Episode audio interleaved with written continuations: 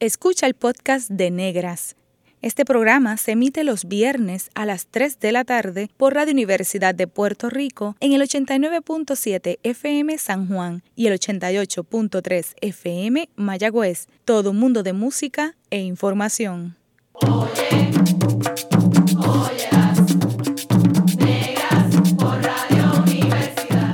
Cadena Radio Universidad de Puerto Rico presenta Negras, producido por Colectivo ILE, un espacio para visibilizar proyectos antirracistas y educar de forma crítica e informada sobre la negritud y la racialización.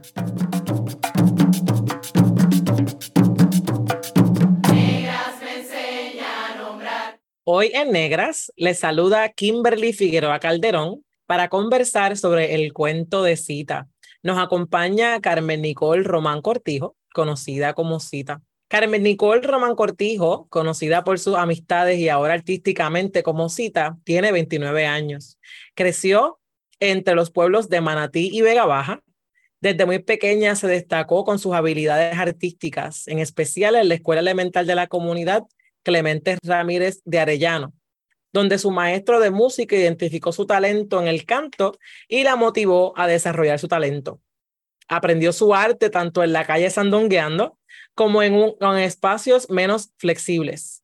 Estudió en los recintos de Mayagüez y de Río Piedras. Es trabajadora social, artista emergente y madre de Emilio. Bienvenida, Negra Cita. Gracias, gracias por tenerme aquí. Para mí es un honor. Sí, qué bueno que estás con nosotras y, y qué bueno que estás con nosotras en este momento histórico en tu vida, con tu proyecto, que de eso vamos a estar hablando un poquito más adelante. Pero ahora bien, Cita, cuéntanos cuándo te identificaste como mujer afrodescendiente y cómo viviste ese proceso en Vega Baja y Manatí. Wow, este, pues yo he vivido en muchas partes en Puerto Rico, pero mi mayor este tiempo lo he estado entre Vega Baja y Manatí no sabía que existía ese concepto de afrodescendiente hasta llegar a la universidad, donde con, de hecho, con mi amiga Lenis, teníamos muchas conversaciones acerca de nuestra familia, e identificamos que culturalmente teníamos muchas cosas en común y eso se debía a que veníamos de madres negras y de familias negras. Este, en un espacio donde nos conocimos, un espacio académico en Mayagüez, donde hay muchas personas blancas, pues eso se, se pudo hacer más notorio para mí y, y el poder identificarme, wow, pues yo tengo esta cultura, yo vengo de una familia afrodescendiente. Aunque sí, tengo tías que siempre me, me lo mencionaban, nosotros somos negras y siempre me lo enseñaban como algo con, con mucho orgullo. Este, así que siempre lo tenía por ahí, pero pude conceptualizarlo cuando llegué a la universidad. Qué interesante esto que menciona, eh, porque estamos hablando, como mencionamos en la biografía, que fuiste a Mayagüez y a Río Piedra, pero tú eres de Vega Baja y Manatí. Hay unas geografías bien interesantes que también se pasea entre los afrodescendientes, pero como tú también bien bien zonas, quizás el término no es uno que se hable diariamente. Me, me gusta mucho eso que acabas de decir. Eh, y también pensando en, en, en cómo emergen también los términos y cómo los adoptamos. Exacto. Ahora bien, sabemos que tu maestro de música en escuela elemental te incentivó a desarrollarte en la música. Mucho de lo que logramos a veces es inspirado por aquellos que luego reclamamos como nuestros ancestros. ¿Quiénes han sido los ancestres que te han guiado en el camino? Me encanta esta pregunta porque creo que nunca la había, nadie me la había preguntado. Eh, bueno, pues mi abuelita Ana, eh, la mamá de mi mamá, ella es una de mis ancestras más cercanas, una mujer muy espiritual y religiosa y ella siempre vivía muy orgullosa de que yo cantara. Así que estoy segura que tiene que estar bien contenta de que decidí hacerlo en serio, de la forma que lo estoy haciendo ahora. Este, mi familia completa es muy talentosa, mi familia de parte de madre, todos nuestros primos y primas cantan, bailan, escriben, eso corre en nuestra sangre, mi apellido es Cortijo, también tengo este, pues una cercanía con, con lo que era el, los Cortijos y su combo. Este, mi familia siempre ha sido muy orgullosa de eso y nos enseñaron siempre sobre la salsa y la importancia que tiene en mi herencia, así que eso está por ahí. Sí, qué, qué bello eso que mencionas de Cortijo. ¿verdad? Este, pero cuéntanos también de ese maestro de música de cual nos contaste. Mi maestro de música, que me encantaría recordar su nombre. si en algún momento alguien sabe quién es, por favor escríbanme porque esta persona ya la tengo bien cercana a mi corazón, pero no me acuerdo. Yo sé que mi maestra de música, yo estaba como en tercer grado y había una asignación de aprenderse una canción y yo estaba muy emocionada, yo la practicaba todo el tiempo y cuando se la, se la muestro, él se quedó sorprendido y me dijo, tú cantas bien bonito. Y yo me recuerdo que ese día yo llegué a mi casa bien contenta de contarle a mi mamá que yo canto bien bonito, que me dijo el maestro. Y desde entonces ese maestro sacaba hasta de su tiempo adicional para practicarme, me llevó a talent show. Este, mi mamá y él comenzaron como una relación así más de confianza y él me llevaba a diferentes concursos. Y de verdad que gracias a ese maestro fue que mi, mi familia y yo nos tomamos en serio de que pues yo tenía un talento de, de cantar. Después de ahí, pues seguí cantando en iglesia y en otras actividades, pero fue, fue esa persona quien lo identificó como, como algo que nos debíamos tomar en serio. Y así que estoy bien agradecida y ojalá pueda decírselo. Qué lindo esto que salió. Me gusta mucho, ¿verdad? No te acuerdas del nombre, pero lo llevas presente. Eso está bello. Y entonces, yéndonos también por esa parte de, de lo académico, ya cuando, ¿verdad? Estabas más grandecita, pero ¿cómo tomaste la decisión de lo que tú querías estudiar en la universidad y qué dificultades encontraste en el proceso de formación académica? Pues mira, cuando yo tomé la decisión, yo no sabía que yo quería estudiar, para serles honesta. Yo tenía 18 años, yo sabía que quería ir para Mayagüez porque mi hermana estaba por allá, allá, ya yo había jangueado por allá, me gustaba esa vuelta por allá, me quería ir lejos de donde yo estaba por explorar, estaba en, tú sabes, mi fase de adolescente y yo no, yo no quería estudiar algo como que tuviera cerca las matemáticas porque soy fatal, me da estrés y yo me puse a buscar en, en internet como de cuáles eran mis opciones y yo recuerdo que una trabajadora social en la escuela me había dicho, tú, tú tienes muchas cualidades para ser trabajadora social. Pero mi mente, para lo que yo veía lo que era trabajo social en ese momento, pues yo decía, no, yo no voy a hacer trabajo social, yo voy a hacer sociología. Y empecé por ahí, por sociología. Y poco a poco, entrando en el mundo académico, pues empecé a descubrir cosas que me gustaban, como la historia, la educación. Así que comencé a coger diferentes cursos.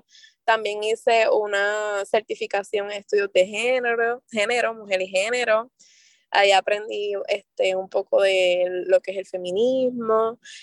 Y hasta que terminé haciendo mi maestría en trabajo social, como me había dicho inicialmente desde high school, mi trabajadora social.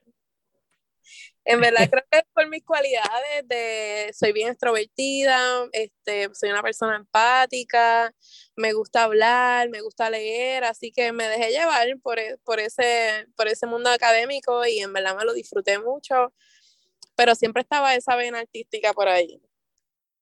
Sí, y, y hablando, ¿verdad? También de, de ti como persona, ¿encontraste alguna dificultad en el proceso? Sí, un montón, este, nada más con el hecho de irse a, estudiar a, otro pueblo lejano de, de, donde son mis papás, pues eh, eh, una dificultad bien grande, ellos hicieron un esfuerzo bien grande para ayudarme con lo que podía, ¿verdad? Pero siempre tenía que, que hacer mis, mis trabajitos adicionales para poder costearme. Este, y sí, es, esa, nada más con ese hecho es una dificultad. También vengo del sistema público, así que pues mi educación, aunque no fue mala, ¿verdad? Pero no, a veces no, no, no, no cumplía con, con, unas expectativas que en un salón donde había estudiantes de, de colegio, ayer mismo estaba hablando con una compañera, me decía, ahí todo el mundo sabía hablar inglés y esa, esas dificultades, ¿verdad? De, de, de, no tener el acceso a esas cosas desde, desde más pequeña, pues sí, era una dificultad, pero yo soy bien fajona y si tenía que meterle el doble, le metía el doble. Una vez me metí en una clase que todo era en inglés y yo estaba bien frustrada porque todo el mundo conversaba en inglés bien fluidamente y a mí no me salía igual. Y yo me di de baja. Les dije, pues me voy. Y pues me atrasé más tiempo, eso es una dificultad también, me tardé seis años en terminar mi bachillerato, por eso mismo, porque hay que trabajar, yo fui bartender, Yo trabajé en varios, varias cositas, pero entre ellas las más difíciles que se me hizo fue bartender, que salía a veces hasta las 3, 4 de la mañana, para el otro día ir a trabajar, a estudiar. Este, así que sí, tuve muchas dificultades, pero también reconozco que tuve privilegios que otros compañeros míos no tenían, como tenía un carro que mis papás me brindaron, este, y siempre tenía el apoyo de, mis papás, siempre que yo iba para, para, la casa ellos me tenían una comprita, me tenían algo para que yo me pudiera llevar, así que bien agradecida de eso también. Sí, eso que tú mencionas de, de los padres, ¿verdad? Esa red de apoyo inmediata a veces vale hasta más que aprendas tres idiomas. Para mí es mucho, mucho más importante porque pienso que eso al final del día es lo que define el que tú permanezcas y termines un proceso como tal. Así mismo, así mismo. Sí, así que eras rica por esa parte también, qué bueno. Y hablando de que ahorita nos mencionaste que siempre lo artístico estaba por ahí, a pesar, ¿verdad?, de que tu, tu vocación o tu profesión es el trabajadora social, pero nos mencionaste que siempre hay algo, hubo algo artístico. ¿Cuándo fue y cómo fue el proceso de encontrar tu voz poética? ¿Qué es lo que te inspira? ¿Qué es lo que inspira Cita? Wow, pues mira, desde que yo soy muy pequeña a mí me ha gustado escribir. Eh, yo recuerdo siempre tener mi diario, siempre me inventaba historias, tengo hasta libros que escribí de pequeña, manuscritos, así que siempre tengo como esa voz interior, esa musa, y yo creo que es porque yo soy una persona que, que no puedo estar tranquila y si estoy tranquila en un espacio es porque mi mente está haciendo mil creaciones.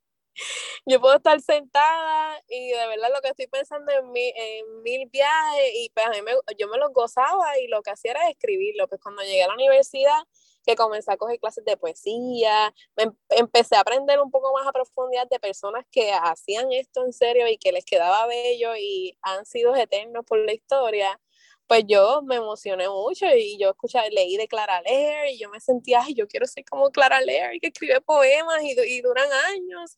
Y tuve esa fase de, de, poeta bien, bien intensa por allá por Mayagüez y porque habían espacios también donde otros, me encontré con otras personas que les gustaba y, y nos, nos juntábamos para declamarlo. Así que, que, que me activó esa musa más todavía, estar por allá. Y yo creo que a mí me inspiran, ¿verdad? La vida, las emociones, poder apalabrar cómo me siento, conectar conmigo misma. Este, yo soy una enamorada de la vida, en verdad. Eso, ese es mi, eso, esa es mi musa. Qué bello, qué bello. Y me gusta mucho cuando dices que, que te inspira, ¿verdad? Los espacios, la gente, el moverte, el estar allá. Este, y para mí eso es una clara seña de que utilizas todo lo que tienes a tu alrededor. Y eso es importante también. Y entonces vámonos a seguir hablando del asunto del arte. Entonces, háblanos ahora de arte en la placita. ¿Qué lo motivó y cuál fue su impacto? Pues como te dije, allá en Mayagüez, yo me di con, con un grupito, con un corillito, que estábamos bien bohemios, bien poetas, nos reuníamos, nos reuníamos en una placita este, que es famosa allá en, el colegio de Mayagüez, porque ahí estamos frente a los que estudiamos ciencias sociales, ahí estamos los que, los, hippies, los que dicen los hippies, y nos sentamos ahí a hablar y eh, compartir diferentes poemas, canciones, llega aquel con la guitarra, y surge esta conversación de, mira, vamos a hacer esto algo real, vamos a hacer un evento, y nosotros mismos eh, decir nuestros, declamar nuestros poemas, y, y entonces poco a poco con mis amigas Lenis y Lilo, y se, después luego se sumaron más gente, este, comenzamos a hacer este evento y así en bajito hicimos un flyer. Mira, el jueves vamos aquí a las diez y media, vamos a tener un evento donde vamos a declamar.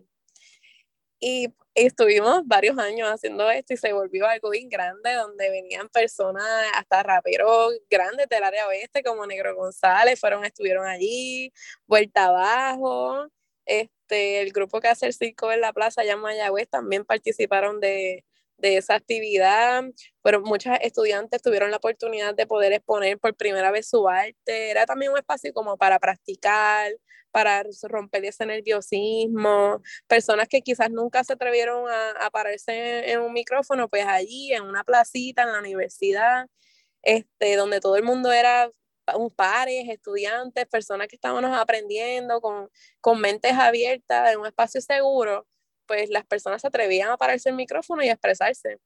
Allí también hablábamos de temas eh, políticos, temas de asuntos estudiantiles. De hecho, justo ahí en Arte en la Placita surgió hasta un movimiento estudiantil, el M7MM, para ese, para ese entonces. Así que sí, fue un, fue un, un proyecto bien bello que surgió desde la inspiración de, de, amigas, de hacer algo en la universidad y todavía, yo sé que hay conversaciones, todavía no sé si surge, pero hasta años anteriores de la pandemia, el proyecto siguió en manos de otros estudiantes que, que lo tomaron y nosotros nos graduamos y nos fuimos, pero Arte en la Placita está por ahí. Mira, qué interesante eso que, que, nos acabas de contar y yo te veo desde esa gestoría cultural también, pero qué valiente, porque no es lo mismo tú hacer gestoría en tu espacio, en tu comunidad, en tu canto, como se le dice por ahí, pero hacerlo al otro lado de la isla, donde, ¿verdad? Tú estás ahí para estudiar, pero también te tomaste eh, la molestia y, y, fuiste valiente en establecer junto con tus compañeras un espacio que para la posteridad. Así que te felicito mucho por eso.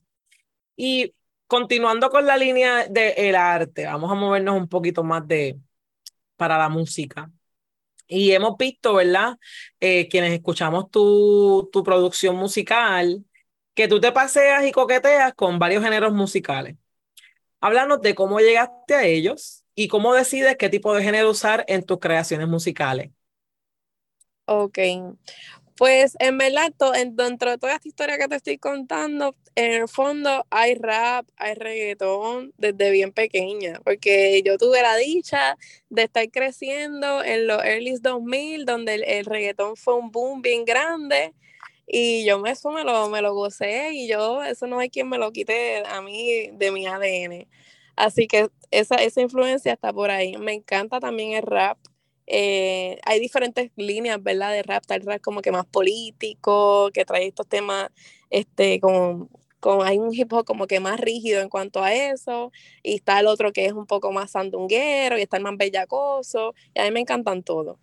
Así que yo siempre soñaba, este, además de cantar, de aprender a rapear. Era como algo que yo tenía dentro de mí, pero que no me atrevía y también era algo que lo veía bien masculinizado, que lo veía como que, ah, esos son los muchachos los que hacen eso y nosotras cantamos. Poco a poco con todo esto que te he contado, ¿verdad? Con mi formación feminista, con todo con esta transformación, pues esas ideas ya se han, han cambiado y no sé, en, en, recientemente en un momento dije, tú sabes que yo me voy a poner para esto y empecé a practicar, ponía pistas y empecé a practicar y las líricas, pues eso era lo que salía, lo que, lo que yo he vivido, esa formación feminista, pero también con, con esa cultura de reggaetón, con un lenguaje del género urbano que me encanta, que es un lenguaje donde no tiene barreras, que es explayado, que no importa si, si para ti es vulgar o no vulgar, eso no importa en ese momento porque yo me estoy expresando como yo hablo en mi cotidianidad. Y es, esa, ese concepto a mí siempre me ha encantado y yo soy una persona que, que me gusta siempre expresarme como me dé la gana. Este, por más formación académica que he tomado, no hay quien me quite mi, mi vocabulario explayado. Así que yo, yo, yo, yo, lo, yo lo veo eso bien artístico, así que lo aproveché y, y lo zumbé de esa forma. Me coqueteé con diferentes géneros, porque yo no estaba segura cuál era mi esquina, como que cuál era el género con el que yo me iba a tirar. Y yo, y yo misma me decía, bueno, pues yo voy a probar con cada uno y con el mejor que me, que me quede, pues con ese me voy. Inicialmente cuando comencé el proyecto yo no lo veía como, ah, voy a hacer un proyecto que se llame Cuento de Cita, yo solamente me estaba probando, estaba practicando, estaba sintiéndome, hasta que de momento vi que, mira, tengo estas canciones, pues vamos a hacerlas un proyecto. Y así surgió y de verdad que, que para mí ha sido bien divertido e, e, interesante poder aprender como que un poquito más de lleno de los diferentes ritmos, de cómo se pueden utilizar, este, y todavía me falta mucho, voy por ahí. Sí, y dijiste algo que yo encuentro bien cierto y es el asunto de que nosotros hablamos de una manera y nos entendemos y que no importa. Tú sabes, el asunto del lenguaje para mí eh, a veces se puede utilizar para oprimir también. Y yo creo que partir desde un lenguaje cotidiano es humanizar también las cosas y, y es vernos como parte de una sociedad que no quiere ser otra cosa más que lo que es. Y tú bien lo llevas en la manera en que, ¿verdad? Interpretar las canciones y tu trabajo como tal. Pero hablando de cotidianidad, cita, ¿cuáles son las luchas de día a día para una mujer afrodescendiente, artista urbana y madre soltera? Wow, pues en verdad esto es nunca parar.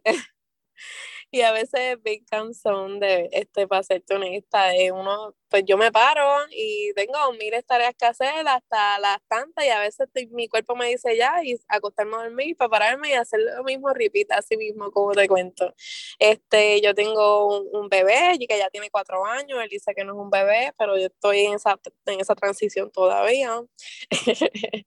Se llama Emilio él ha sido una inspiración muy grande para, para mí, para decidir hacer pues lo que, lo que sueño, porque eso es lo que yo también quisiera que, que él hiciera, ¿verdad? Que se atreviera a ser quien, quien es, como, como le salga y que sea feliz.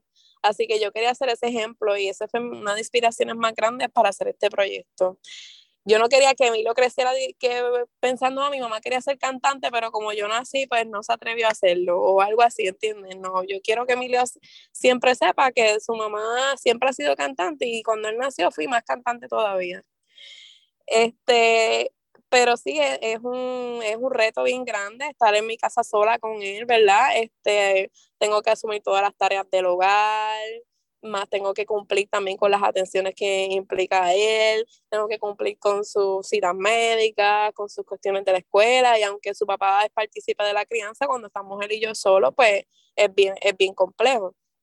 Este, sumándola a eso, pues tengo mi trabajo también, así que tengo que cumplir con el trabajo, también soy cuidadora de, de mi papá, que es una persona encamada, así que también es otra es otro trabajo más y adicional a eso pues tengo el proyecto que es realmente lo que me da como una energía de emoción, como, como cuando uno está enamorada, que uno siente como que esas maripositas, pues eso es lo que yo siento por, por el arte, por la música.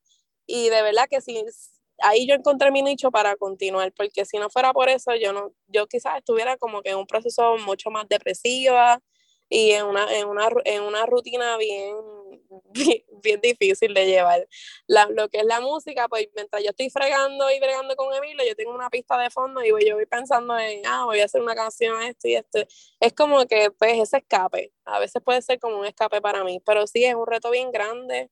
Este, y sin hablar de lo económico, ¿verdad? Lo, lo, que, lo que implica eso también. Son como muchos, muchos trabajos a la misma vez y pues cansa porque no, encontrar un espacio para descansar a veces es bien, bien difícil.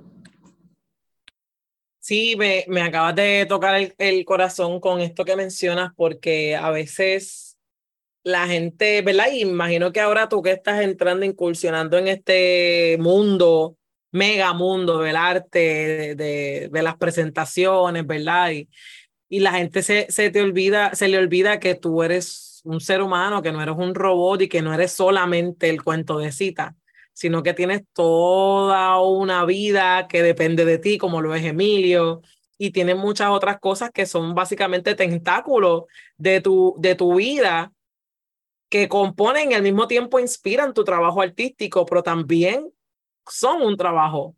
Y, y a veces como que para hacer, ¿verdad? Muchas cosas o para quizás sobresalir eh, en Puerto Rico y, y, en la vida uno tiene que exceder todo y dejar quizás a un lado el cansancio y quizás ponernos a pensar entre qué, qué voy a soltar para agarrar con esta mano para que entonces sí salga eh, lo, quizás ese sueño que teníamos desde pequeña, en tu caso, ¿verdad? Que lo mencionaste desde bien pequeña. Y eso sin duda es, digno de admirar. Y yo me quedo boba y, ¿verdad? Y me quito el sombrero, como dicen por ahí, porque eh, es bien fácil caer en la rutina y, y, querer exceder y, no quedarte con las ganas, como mencionas en Sirena Caribeña, soltar las expectativas y pensar en tu hijo como qué me va a decir mi hijo en el futuro, es, es gasolina, punto, es gasolina.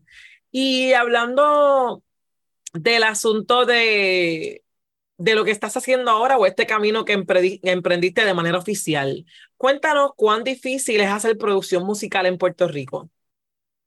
Wow, pues de verdad yo no te puedo contestar la pregunta, eh, te lo puedo contestar desde mi experiencia, porque no, no he tenido todavía la oportunidad de hablar esto con muchas otras mujeres o muchas otras personas que están haciendo música, porque ahora que estoy conociendo a Corillo dentro del mundo musical en Puerto Rico y ese era uno de mis retos. Inicialmente yo no, yo no, ¿sabes? No participo, no participaba de nada que tuviera que ver con la música, yo no conocía a nadie, yo no sabía ni con quién iba a hacer mi, mi proyecto musical teniendo ya las canciones escritas. Así que yo pienso que es difícil en cuanto a la accesibilidad. Cuando yo vivía por allá por Vega Baja, Manatí, yo recuerdo que no, no, no, es tan accesible a coger cursos de, de, música o de arte, como quizás lo hay aquí un poquito más en, en la capital, en San Juan. Este, que hay grupos de bellas artes y hay más clases que estando por allá en Vega Baja, Manatí, pues esa oportunidad pues no la tuve de pequeña, aunque me hubiera gustado. Este, así que yo pienso que es bien difícil, además que es un mundo, en el mundo del género urbano, es que está dominado por hombres. Este, muchos de estos hombres todavía no desconstruidos, que tienen una visión de la masculinidad y la feminidad bien anticuada. Este, era una de mis preocupaciones también, como que diablo, como yo voy para un estudio a cantar estas canciones que yo canto con un tipo ahí mirándome, qué incómodo, como que eso era una de, de, de mis grandes preocupaciones. Así que yo creo que es bien difícil, además de que eso cuesta dinero. O sea, que ir a, a, un estudio de grabación cuesta dinero y por más solidaria que sean las personas, ellos te lo pueden bajar, pero también ellos están ahí, es su trabajo, son equipos caros, o que hay que pagar. Este, así que en cuanto a lo económico, yo sé que es bien difícil para muchos artistas y personas que se quieran este, tirar a la música, yo pienso que es lo más, lo más cuesta arriba, ¿verdad? Encontrar un, un buen equipo de música y tener la accesibilidad a eso es bien, es bien difícil. Sí, me quedo, ah, me quedo pensando en, en todo lo que mencionas en términos, ¿verdad? Lo difícil que se hace.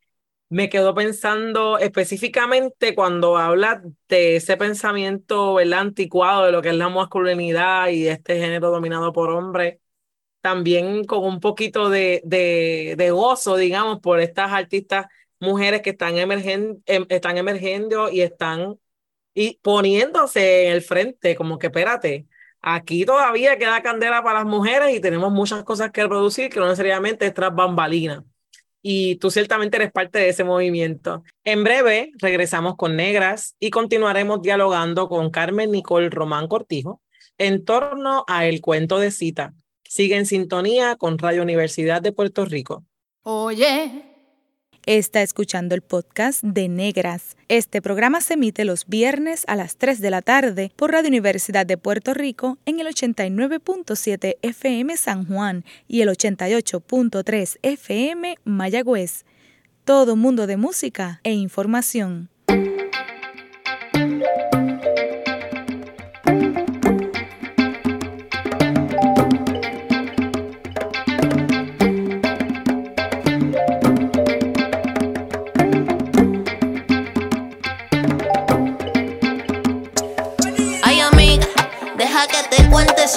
Y prende que esto viene bien fuerte, no te rías. Esta vez de verdad, llego con tranquilidad, déjame explicarme. Topé con un negro que me despertó el sol. Lo miro a los ojos y me llena de calor. Me tiene levitando como si yo fuera brisa. Salamos el carrito por allá, por Loíza. Y la cosa se puso encendida, me llegaron mariposas, yo me puse lucía. Tú sabes cómo me pongo, me muevo como trompo, lo tengo bien loco. Echa pa' acá, negro, que te voy a llenar de besos con sabor a un Vamos a irnos por ahí. Echa pa' acá, negro, que te voy a llenar de besos con sabor a un Vamos a irnos por ahí. Sé qué pueda pasar, todo se siente real. Pero por un tipo así yo me atrevo a apostar. Yo lo quiero trenzar y lo rojo enredar. Y te voy a confesar, yo me dejo hasta preñar. Un amor sano es posible. Si pasara algo, lo hablamos y creamos base firme. Con ello quiero construirme, pero toca decisiones que no sé ni cómo decirte. Con una isla tan bella, yo quisiera quedarme aquí. Con una isla tan bella, no tenemos que ir para París. Quisiera quedarme aquí. Con una isla tan bella, no tenemos que ir para París escuchando el canto del coquí y criando cerca de mami. Pero la cosa está difícil, mandarme a no es easy, por eso yo me tengo que ir escuchando. Usted está escuchando Negras, inspiradas en las grandezas de nuestras ancestras. Le saluda Kimberly Figueroa Calderón. Hoy conversamos con Cita sobre el cuento de Cita. Ahora bien, cuéntanos, ¿cuándo surge Cita Music? ¿Cuál es su meta? ¿Y quiénes lo integran? Ok, Cita Music está en formación, todavía está en super pamper.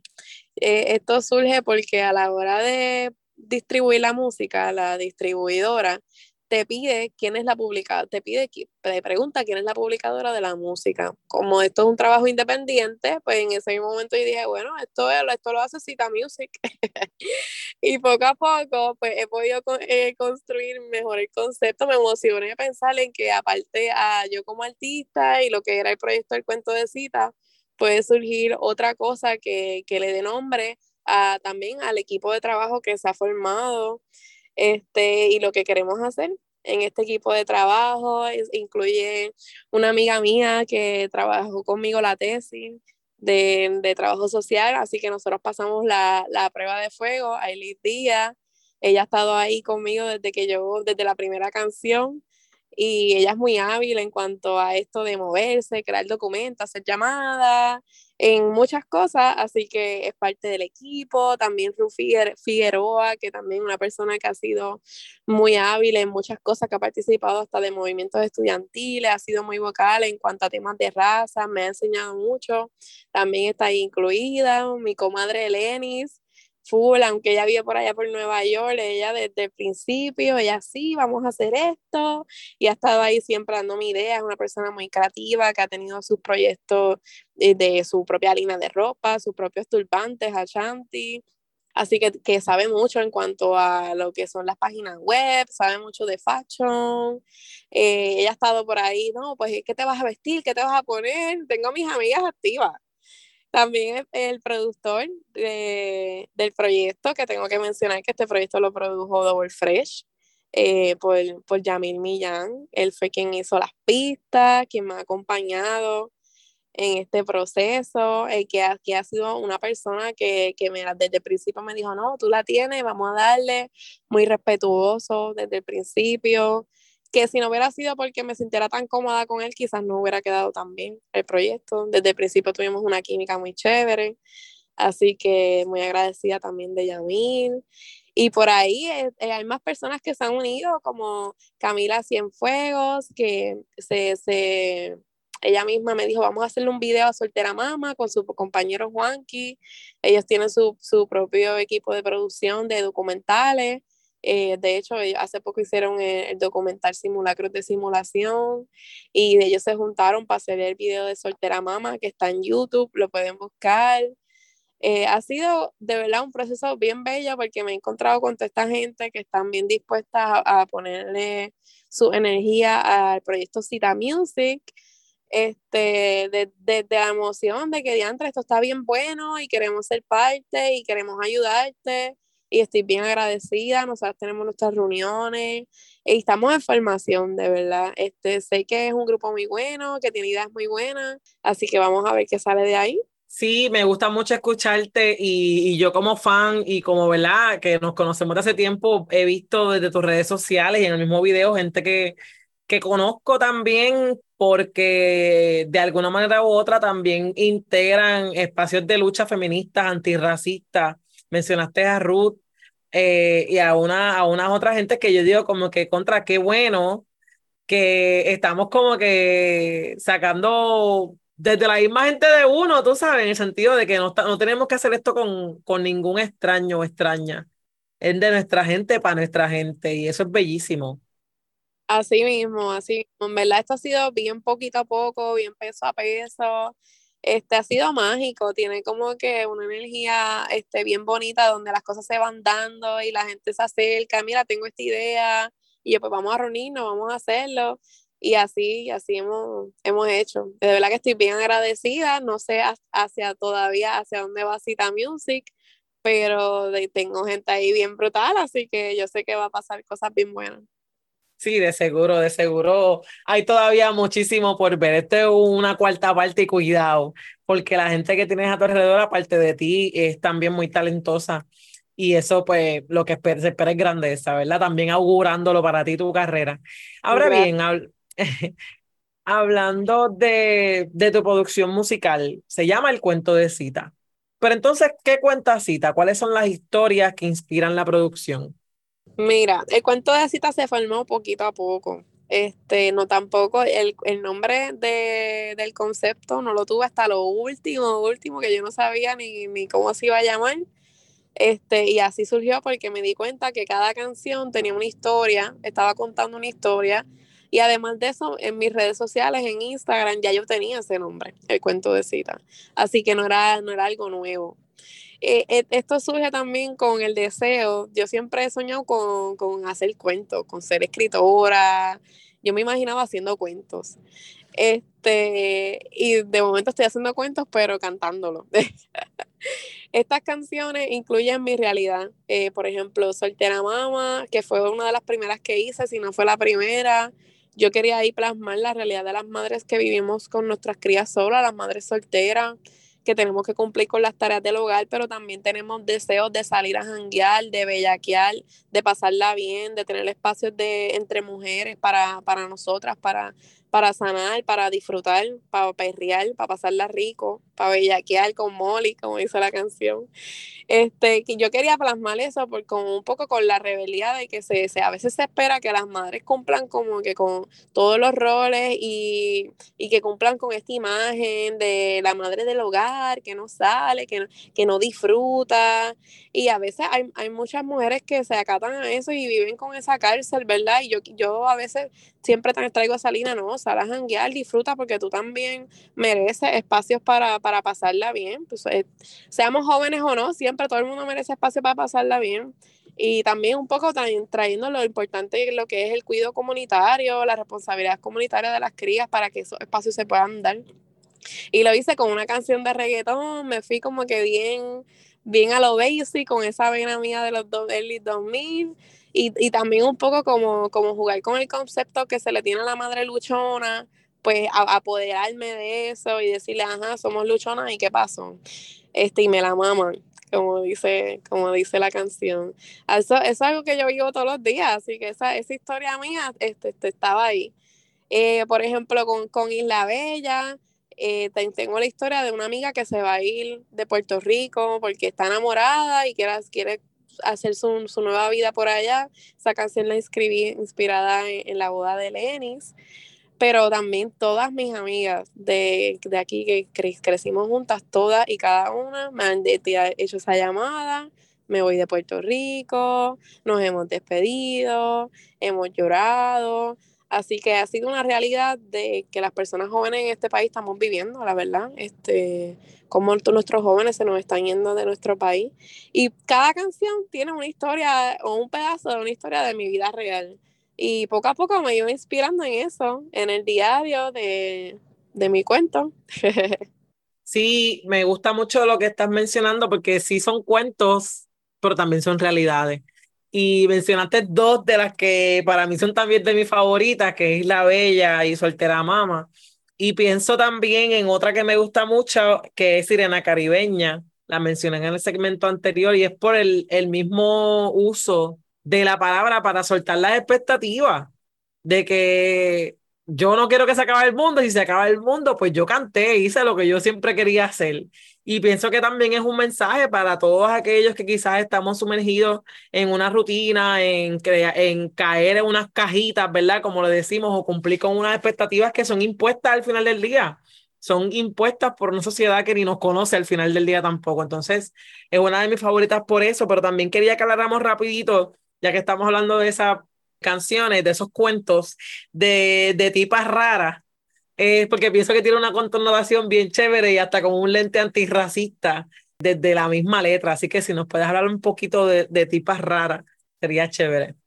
Pues Tipas Raras es mi canción favorita, en verdad. Eh, esa pista yo la, yo la escuché y yo me enamoré, pero yo la sentía tan grande para mí como que la sentía bien trepada, bien grande, y para mí era un reto sacarle. Y esa canción fue de las que más mente yo tuve que darle en cuestión de la letra, de que yo le voy a escribir a esa canción. El coro ya yo lo tenía, pero como que como adorno eso de una tipa rara o, o cómo yo quería describir a esa tipa rara, pues fue como que tuve que darle de verdad pensamiento y por eso es una de mis favoritas, si no es mi favorita porque me, fue un reto bien grande. La tipa rara es esta persona que no cumple con las normas heteronormativas, que, que, las personas como que no saben cómo encajonarla, pero que a la misma vez es atractiva, tiene lo suyo, este, los tipos se quedan sin palabras, como dice la canción, como que ¿quién, quién es esta tipa? Y al final de la canción, pues lo llevo un poco más a mi realidad y, y, menciono pues que de dónde soy, salgo de Vega Baja, de Mayagüez, también he estado por Río Piedra y, y menciono también, bien importante, la parte que dice, ah, le cantan a las negras, casan a las blanquitas, y eso yo lo traje porque es una conversación, ¿verdad? Que yo he leído mucho en las redes sociales, como el género urbano, el reggaetón específicamente, se ha blanqueado a través de los años antes como era como para, unas comunidades, esto viene de las comunidades pobres, negras del país, y, y ahora terminan cantando a personas de Europa que, que no tienen que ver nada con, con esta realidad eh, y sin ningún tipo de responsabilidad, porque no es que pues, no puedan cantar reggaetón, pero que, que entiende su historia y asume responsabilidad ante ellos, pues eso se está viendo mucho en el género y a mí es una conversación que, que, me, que me causa un poco de como que ese furor, porque yo, como te, te contaba, yo yo crecí en este reggaetón rico de aquí, de momento ver a personas por allá en Europa haciéndose millonarios con este ritmo sin, sin mencionar lo importante que es para, para las comunidades afrolatinas, este, este ritmo y sin darle ningún tipo de crédito a eso, pues yo veo que es una irresponsabilidad, así que de alguna forma yo lo quería, lo quería traer por ahí. Y bien, bien que lo hiciste, y para mí, Tipa Rara debe ser una canción que se habla en la universidad porque habla de apropiación cultural, habla hasta de blackfishing, ¿verdad? Que es el uso de estos, de estos rasgos eh, de personas negras, pero no necesariamente es utilizado por personas que a su conveniencia, digamos, ¿verdad? O porque está de moda o porque van a tener más likes en las redes sociales, que es un fenómeno que hoy en día estamos viviendo con las mismas redes sociales. Y también yo me atrevería a hablar de, de las mismas relaciones entre las mismas comunidades negras, cómo sean las relaciones sentimentales de personas negras, eh, también saliendo de la noción que nos repiten todavía de que tienes que mejorar la raza. Así que para quienes no lo han escuchado, Tipa Rara es la canción favorita de Cita y para mí también está dentro de mis favoritas. Antes de continuar, quería, para no, para no quedarnos con esta pregunta, y yo creo que un poquito estuviste contestándola, pero no quiero asumir, ¿cuál fue la canción más compleja musicalmente hablando. Nos hablaste de que fue como un reto con Tipa Rara, pero si es otra, cuéntanos. Pues sí, en verdad todas tienen su historia. Tipa Rara para mí fue un reto escribirla, en componerla, pero ya eh, musicalmente pues la pista estaba ahí y fue cuestión de cantarle ya. Pero la del caco de la playa tiene una historia, tiene su historia también, porque esa canción yo la escribí con una base de rap y iba a salir como un rapcito, tipo storytelling, este, algo bien sencillo. Y cuando ya terminamos la canción full, que yo la escucho, yo digo, ahí como que yo quiero una trepadera, yo quiero una canción que sea que tú estés hangueando y tú la escuches y te motive. Y llego donde ella ya mira, esa canción no es, vamos a hacer otra. Y, y, Dios mío, yo no sé, este, él dirá, Dios mío, está loca. Y así empezamos buscando ritmo y entonces encontré lo que era el mombatón, que no lo conocía, que es como que esa mezcla de, de esos ritmos de reggaetón, pero a la misma vez tiene electrónica. Y empecé a darle cabeza junto con Yamila, cómo íbamos a ubicar la canción, dónde íbamos a ubicar las barras.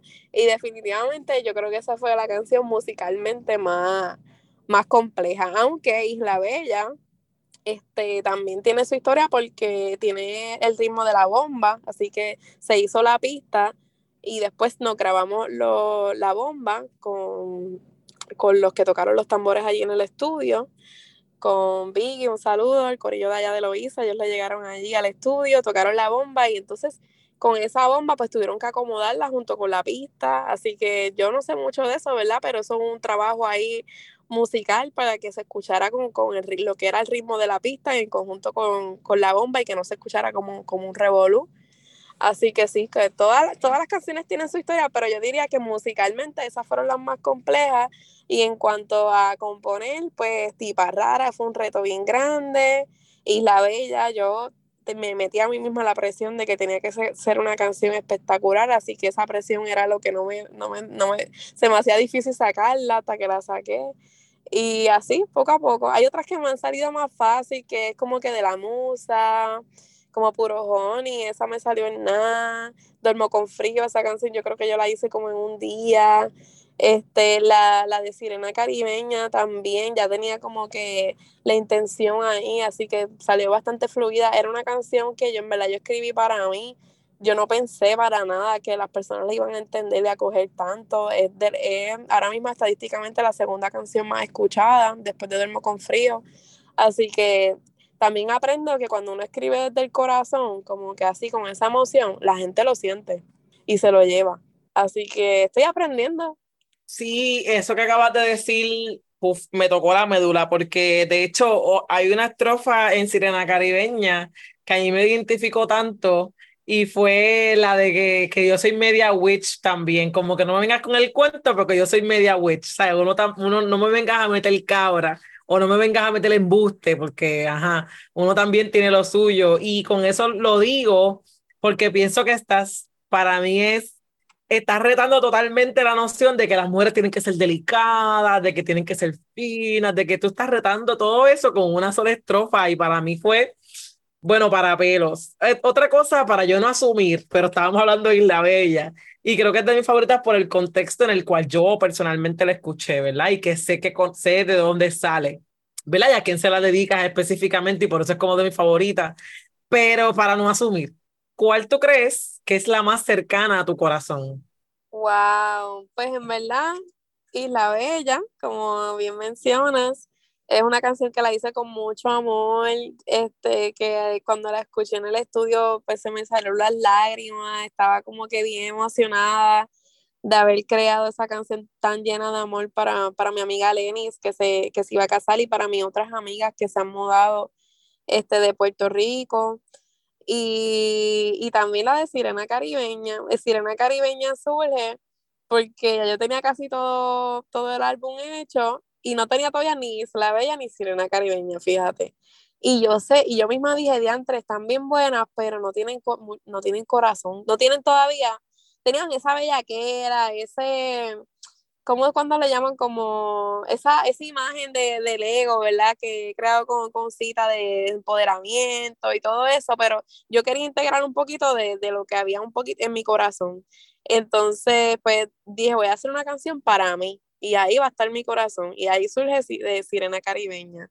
Entonces, Isla Bella, pues se la hice a mi amiga con mucho amor, así que también ahí hay un pedazo bien grandote de mi corazón yo quiero como que seguir por esa misma línea de, del amorcito que estamos aquí un poco transmitiendo, tratando de transmitir a los radioescuchas, pero y hemos hablado de muchas cosas que yo creo que son a su inspiración, porque mencionaste Emilio, tu hijo, mencionaste tu propia experiencia, mencionaste a, tu amiga, ¿verdad? Y a tus amigas, ¿verdad? Y, y, ese corillo de gente que te está ahora colaborando y está creando contigo dentro de Cita Music. Pero en ese cuento de cita, de manera general, digamos, para gente que no, que no te conoce, ¿qué es lo que tú deseas transmitir en esta producción musical? De entre, pues yo diría que, que poder, poder, el poder de, de, poder hacerlo y el poder de, de que sí, que estamos bien cabronas y que no nos vamos a dejar montar y, y vamos a seguir por ahí, nos van a sentir en todas partes, no me van a dejar encerrar en mi casa criando, al contrario, me van a escuchar mientras crío. Eso es súper poderoso, me van a escuchar mientras crío. Qué bello, poder. Y ahora bien, hoy es un día bien especial. Hoy 26 es un día bien especial. Vamos a hablar del lanzamiento de la producción. ¿Quiénes están involucrados? Eh, ¿Qué te gustaría compartir con quien vaya a disfrutar de esta experiencia? ¿Qué pasa, qué pasa con ese lanzamiento? Sí, estoy bien emocionada. Este, llevo muchos meses trabajando para, para que se dé este evento. Es el cuento de cita Party Release. Vamos a estar celebrando el lanzamiento del álbum. Es un party que va a ser la respuesta esta noche, desde las 8 de la noche. Y ahí van a ver un montón de artistas, entre ellas Gigi Saldaña, Ana Macho, Némesis, Lupe Martel, Aquila Coraza, Luis Fracolón, Tyron Santana, DJ Alexas y Hormiga, que es la artista que hizo el cover y la que está trabajando este, todo el arte gráfico, pues va a estar allí también exponiendo su arte. Y yo, y yo quiero hacer un sancocho de artistas por acá, por, por Santurce, porque hay muchas cosas pasando en el género urbano, hay mucha energía femenina ahora asumiendo mucho poder y yo quiero que sea una celebración de eso. Así que me atreví a invitar diferentes corillos para que se junten allí, además de que voy a estar cantando mis canciones por primera vez en, en, en un show que estoy produciendo yo junto con Cita Music, el corillo que me, que me acompaña, en un venue que tiene una historia donde se ha, se ha sido señalado por, porque antiguamente los dueños de este venue tenían señalamientos de agresión sexual y ya ellos no están ahí, así que nosotros queremos volver a recuperar los espacios más allá de, de, simplemente picharle este espacio, no, este espacio lo vamos a recuperar, este espacio lo vamos a acaparar de mujeres allí y qué pasó y vamos a denunciar también que no vamos a permitir el acoso sexual en ninguno de estos espacios y queremos esta energía femenina quedarnos con todo. Así que yo estoy bien emocionada, lleguenle allí, es en la respuesta a las 8 de la noche. Este, voy a estar cantando la mayoría de las canciones, voy a ir bien perra, me van a acompañar coristas y va a haber gente bien bella allí, totalmente autogestionado. Me pueden buscar en las redes sociales como el cuento de cita, así mismo en Instagram, en Twitter, en Facebook me pueden buscar como cita o cita RC. Hablando de que el proyecto quiere seguir, ¿cuáles son los proyectos a futuro? Wow, pues en verdad no lo tengo todavía bien definido yo aspiro a que surjan colaboraciones, aspiro a poder hacer otro álbum, pero vamos por ahí, vamos por ahí. Estoy enfocándome ahora mismo en el cuento de cita, en celebrarlo. Este, aspiro a seguir explorándome musicalmente, en explorarme en diferentes géneros, este, encontrarme como artista. Yo siento que todavía me falta mucho, yo soy totalmente un aprendiz. Así que estoy bien emocionada por todo esto que está pasando y sé que vienen cosas grandes. Quédense al pendiente, vamos a ver qué pasa. Qué bello, yo creo que tú diste el paso más importante, que es arrancar. y ya eso está al otro lado. Así que lo que queda es esperen que viene más, ¿verdad? Y yéndonos por esa línea del futuro, ¿con qué sueña Cita? Yo sueño con muchas cosas, yo soy bien soñadora, más dreamer. sueño con, yo quiero tener una finca con una casita. Así que yo sueño con esa finca y yo estoy trabajando para poder tener los chavos para comprar un terrenito aquí, que saben que está difícil. Sueño con que este proyecto siga creciendo, pero no solamente para mí, ¿verdad? Sino que más personas se puedan integrar y que puedan encontrar un espacio donde puedan involucrar su arte o, o inspirarse artísticamente. Y más allá de eso, uno de mis sueños top es poder ser parte o crear o ayudar a que se cree un, lugar donde apoye a jóvenes eh, de entre las áreas de Vega Baja, Mayagüez, donde se dedique a, traer educaciones alternativas a lo que es la escuela, lo que está surgiendo ahora mismo en el Departamento de Educación, donde les brinden los recursos a todos esos artistas jóvenes para que se sigan desarrollando. Vamos a ver si se me da. Sí, no, ya tú lo estás manifestando, ya viene por ahí, ya lo estás trayendo. eh, ay, gracias, Cita, gracias por estar con nosotros en, en esta tarde. Gracias por contarnos, gracias por compartir tus cuentos, este, y por compartir este nuevo bebé que es tu producción musical. Ya Cita nos contó en dónde podemos conseguirla. Sabemos que estarás en la respuesta con ese party de lanzamiento junto con otros artistas también. Y también queremos agradecer que haya sido parte de Negras, ¿verdad? Una otra mujer afrodescendiente que expone su vida y su proyecto eh, en Negras, así que estamos súper agradecidas. Con ustedes, de verdad que muchas gracias por tenerme, gracias por esta conversación, por esas preguntas tan buenas y tan bellas, y espero verte allí en el party. Sí, sí, vaya, vamos, colectivo y le va a tener representación. eh, pues miren, también agradecemos al personal técnico de Radio Universidad por su apoyo en esta edición de Negras. No olviden sintonizar Negras el próximo viernes a las 3 de la tarde. Feliz viernes a todos. Oye, óyelas, Negras por Radio Universidad. La clase de historia que no